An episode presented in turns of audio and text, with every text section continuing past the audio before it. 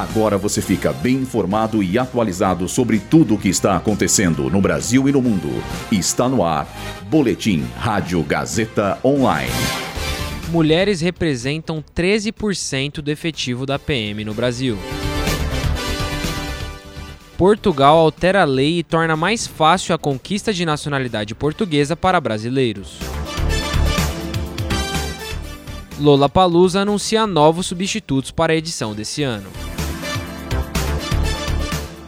Eu sou Gabriel Borgonov e essa é a segunda edição do Boletim Rádio Gazeta Online.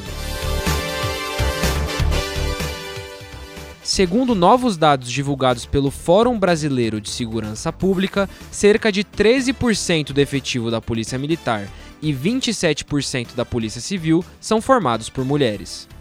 Nas guardas municipais e no Corpo de Bombeiros, esse número é ainda menor, 16% e 14%, respectivamente. Além disso, os números da pesquisa também mostram a desigualdade entre as patentes mais altas da PM. Enquanto 59 mulheres chegaram ao cargo de coronel, mais de mil homens alcançaram esse cargo no país. Pesquisadores do fórum criticam o que chama de lógica da força para recrutar militares e também apontam que essa desigualdade se deve ao fato de que vários estados não adotam critérios para a seleção de mulheres nos concursos.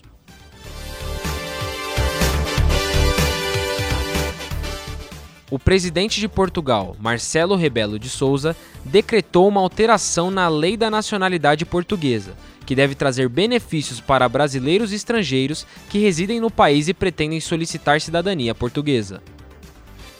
A mudança foi aprovada pelo parlamento português no dia 5 de janeiro e aguardava apenas pela validação do presidente do país. A próxima etapa para a validação da lei é a publicação do texto no Diário da República, que ocorre em torno de 10 a 15 dias. No novo texto, não houve alterações nos cinco anos de residência necessários para conquistar a nacionalidade lusitana. No entanto, há uma alteração no início da contagem para esse prazo, que agora será a partir da demonstração de interesse de residência no país, e não após a emissão da autorização para tal. Vale ressaltar que o título de residência é a permissão para poder morar de forma regular como estrangeiro em Portugal.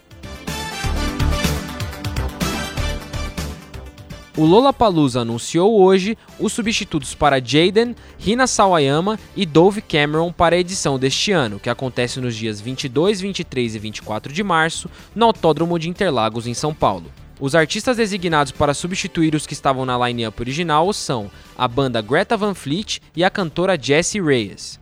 Os novos integrantes do festival se apresentarão nos dias 23 e 24.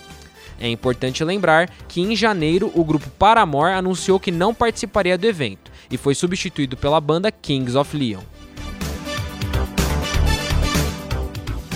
Esse boletim contou com roteiro de Gabriel Borgonov, Julia Lozano e Heloísa Rocha, suporte técnico de Agnoel Santiago, supervisão técnica de Roberto Vilela, supervisão pedagógica de Rogério Furlan, direção da Faculdade Casper Libero, Marco Vale. Boletim Rádio Gazeta Online. Rádio Gazeta Online. Você conectado.